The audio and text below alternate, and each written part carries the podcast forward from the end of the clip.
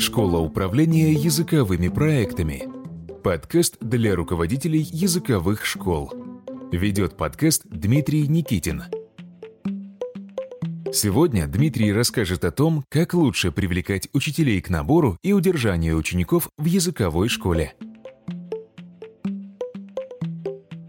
Дорогие коллеги, здравствуйте, меня зовут Дмитрий, я работаю в школе Дмитрия Никитина – Добро пожаловать в новый эпизод нашего подкаста для руководителей языковых школ, который называется «Школа управления языковыми проектами». Я напомню, что мы этот эпизод создаем на тему привлекать ли учителей к маркетинговым мероприятиям. Все эпизоды предыдущие были построены как некие дилеммы. Вот сегодня мы обсуждаем дилемму, привлекать ли учителей, наверное, частных, ну и государственных языковых школ к маркетинговым компаниям или не стоит. Традиционно мы начинаем эпизод с ответа на вопросы, которые возникли у слушателей. И две недели назад мы разговаривали с моим прямым конкурентом из города Ярославль, Татьяной Сергеевной Рудановой и Татьяна Сергеевна, хозяюшка Центра иностранных языков Юникорн, рассказывала свой опыт взаимодействия со школой Дмитрия Никитина. У нас очень позитивный опыт, как вы помните, мы скорее друзья, чем конкуренты, мы очень много проектов делаем вместе, и возникли в соцсетях вопросы, как в своем городе найти конкурента, у меня все в городе колючий, никто дружить не хочет. А мы упоминали с Татьяной о том, что очень хорошая идея найти кого-то из твоего города на конференции в другом городе, например, в Москве. Или вот с некоторыми э, конкурентами из своего города я в Лондоне общался, когда вот там обучался. Почему-то по какой-то причине, когда мы работаем на нейтральной территории, не в своем городе, как-то уровень агрессии ниже, и здесь просто ну, проявить инициативу. Видите кого-то на конференции в Москве, видите кого-то на обучении в Лондоне из своего города, подойдите, познакомьтесь, там, если это чужой город, то потом можно просто походить погулять, узнайте друг друга как человека, и потом, ну, соответственно, уже можно в городе какие-то проекты вместе начинать делать. И вторая опция, ну, можно просто прийти к владельцу другой языковой школы, познакомиться, пообщаться и посмотреть на реакцию, какая реакция будет. Очень важно понимать, что в том эпизоде, когда мы говорили о дружбе конкурентов, мы не говорили, что мы обязаны дружить с конкурентами, мы можем иметь негативное на самом деле отношение к конкурентам в редких случаях, мы можем иметь нейтральное отношение к конкурентам, или мы можем иметь позитивное отношение к конкурентам. Все три состояния нормальные, но моя идея, что все-таки прямых самых сильных конкурентов, у нас в городе их пять языковых школ вот такого формата больших, крупных. И с большими конкурентами, я думаю, коллеги, вот с вашими прямыми конкурентами все-таки имеет смысл общаться, ну, как минимум, нейтрально, потому что если это успешная школа в вашем городе, значит, они что-то полезное и интересное для общества делают. Давайте перейдем к теме нашего сегодняшнего эпизода. Мы будем говорить про больную тему, как мне кажется, про боль некоторых руководителей, привлекать ли или нет учителей к маркетинговым мероприятиям. Откуда возникает эта боль? Потому что мы все знаем, что деньги – это кровь, которая течет по жилам наших организаций. Без денег мы не можем реализовывать нашу уставную образовательную деятельность. Деньги завязаны на привлечении клиентов и очень часто хотят, чтобы учителя, как сотрудники, которым, возможно, ученики имеют максимальное доверие, участвовали в наборе, что, возможно, логично учеников, и потом участвовали в удержании ученика. А преподаватели иногда, в редких случаях, хотят просто преподавать. Мы вернемся к этому концепту, просто преподавать чуть позже. И говорят, вот я урок отвела, и все, что вы от меня еще хотите. И здесь возникают конфликты администрации, конфликты административных сотрудников и академических сотрудников. Давайте про это поговорим. С одной стороны, есть сомнения некоторых собственников языковых школ, которые говорят, вот сейчас я там покажу конкретно учителям, что делать, а они потом возьмут и свою школу откроют. А я их вот обучила маркетингу. Я думаю, мы с вами уже, если вы постоянные слушатели моих подкастов, прошли эту боль. И я думаю, мы уже сообразили, что люди, которые хотели бы открыть языковую школу, открыли бы языковую школу, и они не открывают свою языковую школу осознанно, и не с нами в нашей организации работают тоже тоже осознанно. Бояться этого не надо. Надо, конечно же, учителей по возможности привлекать к маркетингу. Сейчас будем говорить без страха. Будем говорить, как это делать. Когда мы учителям делаем предложение, или что чаще бывает, как я вижу, отдаем распоряжение, мы иногда получаем э, обратную связь, типа вот это я проведу хорошо, так уж и быть, типа демо-урок, типа фотографию с урока для соцсети сделаю, а вот это я точно не буду делать в празднике во дворе, точно не буду участвовать в флайеры в торговом центре, точно не буду раздавать и так далее, и так далее. То есть учитель выбирает то, где ей комфортно и говорит там что-то буду, что-то не буду. Так Такая позиция не очень честная, потому что если все учителя скажут, мы проведем демо-урок, но не будем проводить мероприятие, например, праздник во дворе, вы кого-то все равно должны будете отправить, чтобы провести мероприятие, праздник во дворе, если вы там проводите демо-урок и общение с родителями, там должен присутствовать профильный специалист учитель, он вам нужен для маркетингового мероприятия, вы не можете силами другого специалиста провести это мероприятие, вам нужно будет назначить учителя, который придет на это мероприятие, и это будет нечестно к этому учителю по отношению. Давайте подумаем, как создать систему, где учителя чувствуют себя комфортно, проводя маркетинговые мероприятия, и руководители школы не получают, административный состав школы не получает стресс от того, что их игнорируют учителя во время, например, набора на новый учебный год. Давайте априори сразу примем тезис, что набор на учебный год – это общее дело – потому что ученики нужны как учителям, так и административному составу, так и собственнику школы.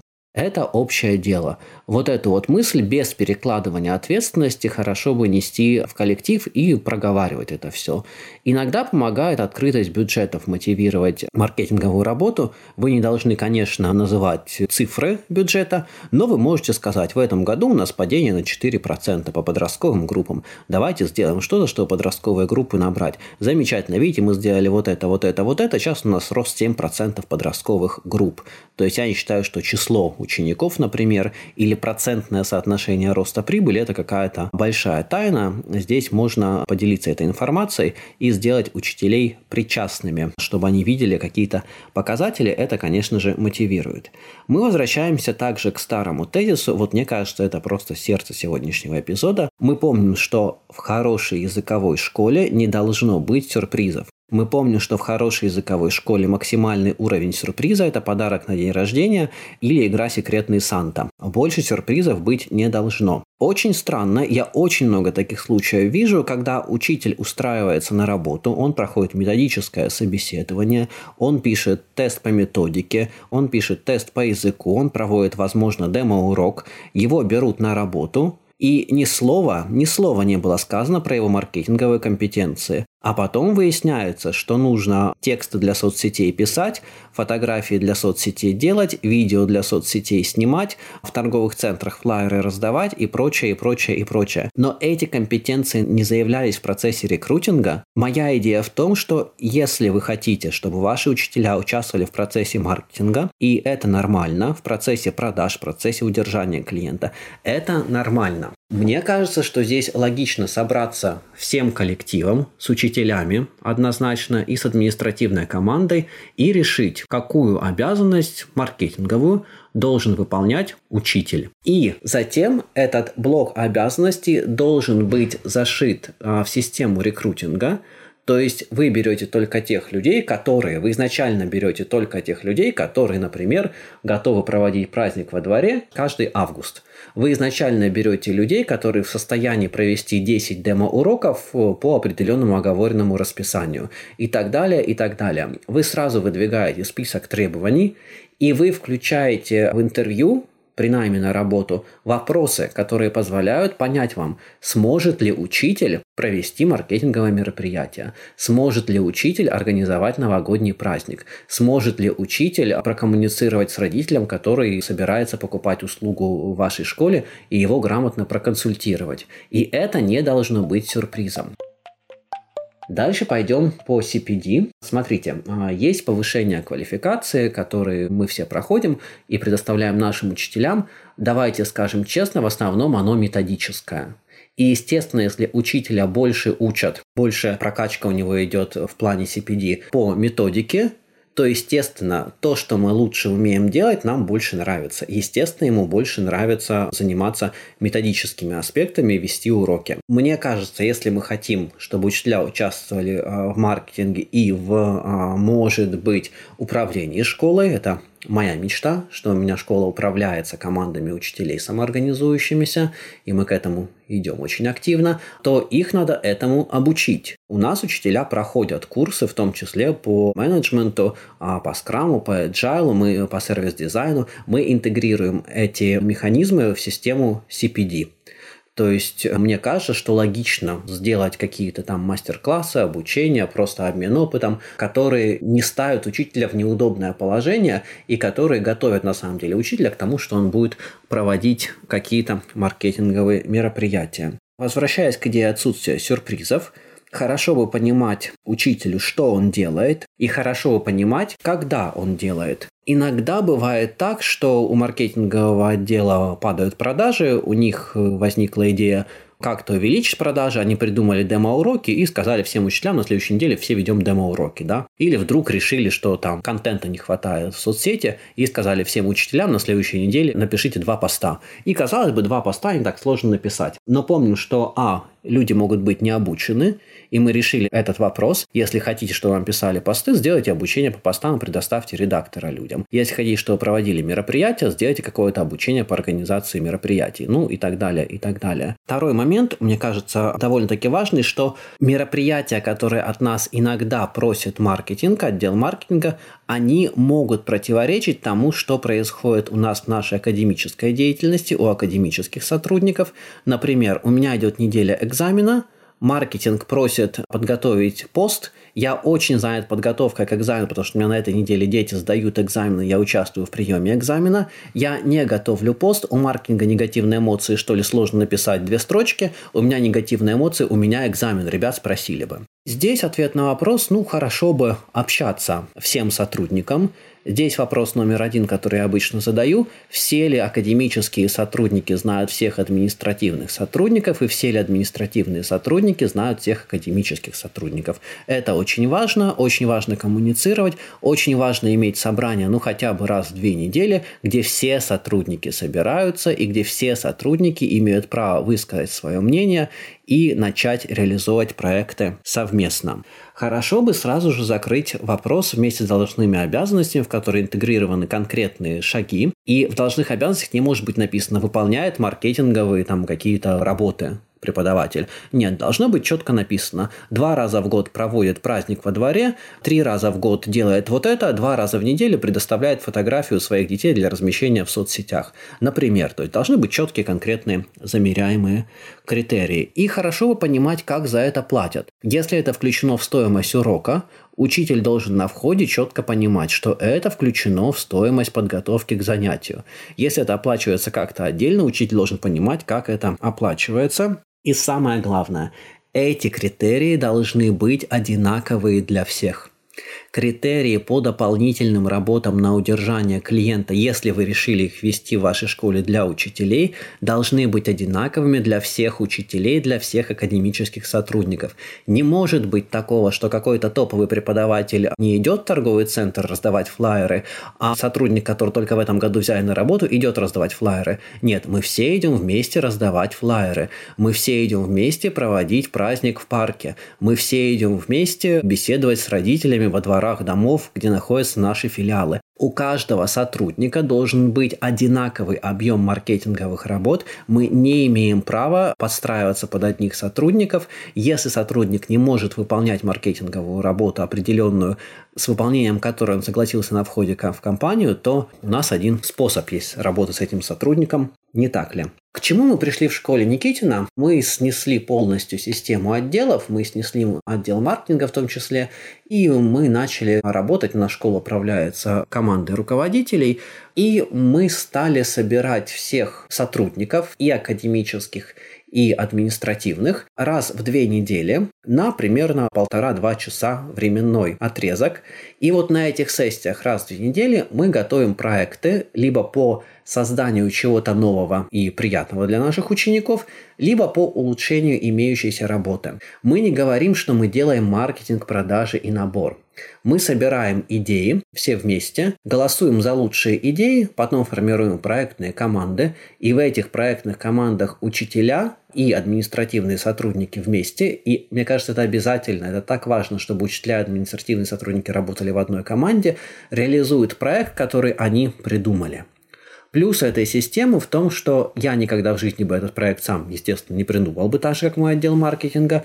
И плюс, конечно же, в том, что идею продавать уже никому не надо. Учителя с радостью, с радостью занимаются маркетинговыми проектами, проектами по улучшению жизни клиентов нашей организации, проектами по изменению школы к лучшему, потому что они хотят это делать. Но это должно быть то, что, а, оговорено изначально было на входе, что мы это делаем, и мы берем правильных людей, б, все это делают, и, наконец-то, в, мне нравится то, что я делаю, потому что это то, что я сам выбрал делать. Сейчас у нас идет несколько проектов, которые связаны так или иначе с удержанием клиентов. Это так называемый birthday project, когда мы поздравляем каждого клиента особым способом сделанной вручную учениками, другими открыточкой а, с днем рождения. У нас идет feedback project, когда мы получаем очень ценную обратную связь о наших услугах. У нас идет проект по онлайн представительству, когда учителя генерируют посты, генерируют контент и стимулируют учеников создавать контент для наших соцсетей. И у нас идет большой проект перезнакомить всех людей, которые находятся в школе, и учеников английского языка, и учеников других языков, административных сотрудников с учениками, учителей с учениками, родителей друг с другом. Это тоже большой проект, по факту это маркетинговый проект. Это все проекты, которые были инициированы коллективом. Большинство коллектива у нас учителя все-таки. И учителя с радостью участвуют в этом процессе. И у каждого учителя также есть определенный набор обязанностей, который он должен сделать. Провести энное количество демо-уроков, выйти на определенное количество индивидуальных консультаций и так далее, и так далее. Мы точно знаем, что каждый преподаватель делает этот объем работы – что это не является для нее сюрпризом, и что преподаватель знала, на что она идет, с одной стороны. С другой стороны, административные сотрудники высчитывают, как сделать так, чтобы все-таки палку не перегнуть, и у учителей определенное количество разумное времени уходило бы на дополнительную работу, потому что все-таки основная их работа предоставлять услугу ученику в виде урока. Здесь очень важно, мне кажется, работать над доверием. Что я имею в виду? Если вы сказали, что каждый учитель, например, должен провести 5 демо-уроков, я должен понимать, что меня не попросят проводить шестой демо-урок, если я этого не хочу. Я это четко должен понимать. И если вы на меня надавите и скажете, нет, очень надо провести шестой демо-урок, доверие будет потеряно. Если я пойму, что я провел 5 демо-уроков, а другие люди провели по 2 демо-урока, потому что им так удобно, доверие будет потеряно. Если мне кроме демо-уроков скажут, ну, сходи еще раз дай флайеры там, да, или сходи напиши пост в соцсети, а я этого не хотел делать, и мы это не оговаривали, доверие будет подорвано. Если я начал работать над своим проектом, с командой своей проектной, а мне в середине сказали, ну, ерунду какую-то делаете, давай вот это лучше делай, а не свой проект, доверие будет подорвано. Если мы берем подход, основанный на инициативе учителей, создаем среду, где учителя чувствуют себя комфортно, то мы, конечно же, должны бороться за доверие, потому что каждый шаг, нарушающий доверие, будет очень сложно, я бы сказал, невозможно откатить. И у нас не получится организации, где комфортно всем участникам образовательного процесса, включая учителей и административных сотрудников. Если говорить о хороших сторонах, конечно же, вовлеченности учителей, я бы сказал, даже не в маркетинг, а в управление, в изменение языковой школой, учителя создают вместе с административными сотрудниками свою школу, свою среду, создают уникальную корпоративную культуру. Эту корпоративную культуру защищают, с одной стороны, системы найма, и мы не берем неправильных людей, и внутри четкие правила корпоративной культуры и четкие понятные критерии, в которых содержатся цифры, сколько я должен провести уроков, сколько я должен отработать часов на промо-школы, сколько я должен часов отработать на консалтинге родителей и прочее, и прочее. Эти правила соблюдаются, и это создает внутреннюю гигиену в школе. Мне кажется, что проекты, которые делают учителя совместно с административными сотрудниками и при поддержке административных сотрудников, во-первых, помогают учителям увидеть школу полностью и административным сотрудникам увидеть школу полностью. И когда административный сотрудник работает в одной команде с академическим, у вас уже не будет таких ситуаций, когда маркетинг ставит какую-то серию открытых уроков на период, когда идут, например, подготовки к рождественским урокам. И маркетинг вдруг решил, уху, а давайте мы продажи новогодние какие-то сделаем. А учителя готовят новогоднюю пьесу, например, в это время, все заняты, и не могут просто уделить время. У вас пропадут такие ситуации, и у вас нагрузка маркетинговая на учителей будет согласована уже с административными сотрудниками и с учителями. Это плюс. И, как мне кажется, как я заметил вот в этом году в школе Дмитрия Никитина, это очень большая профилактика проб выгорания, потому что учителям все-таки становится в час X скучно вести уроки, образуются какие-то депрессивные мысли, неужели я всю жизнь тут и просижу обычной учительницей. И, конечно, не бывает обычных учителей, и, конечно, это классная работа, но людям хочется попробовать что-то новое. И вот эти вот проекты, которые реально меняют школу. Вот не было в школе системы оценки знаний, мы поработали проектной командой 4 человека, появилась система оценки знаний. Не было в школе системы observation, мы поработали в течение там нескольких месяцев, проектной командой появилась система Observation. Не было системы создания позитивных эмоций у ученика в школе. И эта система появилась благодаря проектной работе определенной проектной команде. Это круто, потому что учителя попробовали что-то совсем другое. Они прошли через этап исследования, через этап создания идей, деперсонификации идей, выбора идей. Они создали работающие прототипы, протестировали прототипы, поняли, что прототип удачный или неудачный, доработали прототип и запустили свой проект полностью на всю организацию, имея поддержку руководства и имея определенный бюджет, а самое главное, имея инструменты, которым мы их обучили, как создавать проекты, как проводить исследования, как реализовывать свои продукты в жизни школы. И вот это, мне кажется, интересно. Мне кажется, это очень ценная форма CPD и очень важная часть построения корпоративной культуры. Подытожим, учителей, так же как и всех других сотрудников, очень хорошо бы привлекать к набору учеников, к удержанию учеников и к изменению школы в целом, к лучшему, к трансформациям в школе. Не должно быть никаких сюрпризов. То, что вы ожидаете от учителя, должно в плане его маркетинговых компетенций и, ну, если хотите, менеджерских компетенций, должно быть оговорено на входе. Эти компетенции должны тестироваться точно так же, как мы тестируем язык и точно так же, как мы тестируем навыки преподавания. Правила должны быть одинаковые для всех, без каких-либо исключений. Нет исключения опытным учителям, нет исключения топовым учителям, нет исключения неопытным учителям, нет исключения академическим директорам. Если ты раздаешь флайеры, то все раздают флайеры. Если проводим демо-уроки в количестве 5, то все проводят демо-уроки в количестве 5. И даем свободу, определенную свободу учителям выбирать то, что они хотели бы изменить. И когда они решили что-то изменить, помогаем им управленческими, менеджерскими инструментами. Обязательно в команду учителя добавляем администратора, у которого есть навыки фасилитации, навыки организации работы группы. И уже доделываем проект. Проект должен быть реальным и реально интегрирован в жизнь школы. И все это, на мой взгляд, у нас делает профилактику профвыгорания, потому что учителям на самом деле очень интересно, очень интересно создавать что-то новое и менять школу к лучшему. Коллеги, про это, про все. И про создание эффективной среды, где возможно такое, где возможно работа администраторов и учителей вместе в командах над изменением школы к лучшему. Мы будем очень подробно, прям делая раз, делая два, делая три, говорить на курсе, который называется «Школа управления языковыми проектами». Курс стартует в марте 2021 года, затем снова семестр будет стартовать в сентябре 2021 года. Будем очень рады видеть вас на курсе. Сейчас же я с вами прощаюсь. Я еще раз скажу, что я очень рад всем вопросам в соцсетях. Я на них всегда отвечаю в начале следующего подкаста. И завершающий подкаст этой серии «Дилеммы руководителя языковой школы подкастов» у нас выйдет через две недели. Мы будем говорить а, о том, как собственнику языковой школы понять тем ли он вообще занимается, или, может быть, имеет смысл закрыть языковую школу свою или продать и куда-нибудь уйти вообще в другую индустрию. Или если я счастлив в своей языковой школе, откуда я знаю, что я счастлив, и если я успешен, откуда я знаю, что я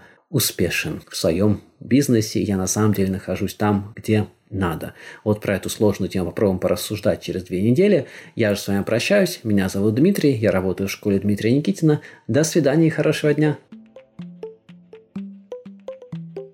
Хотите узнать больше об эффективном управлении языковыми школами? Присоединяйтесь к команде профессионалов на онлайн-курсе «Школа управления языковыми проектами». Подробная информация на сайте dnschoolinfo.ru. Хорошего дня!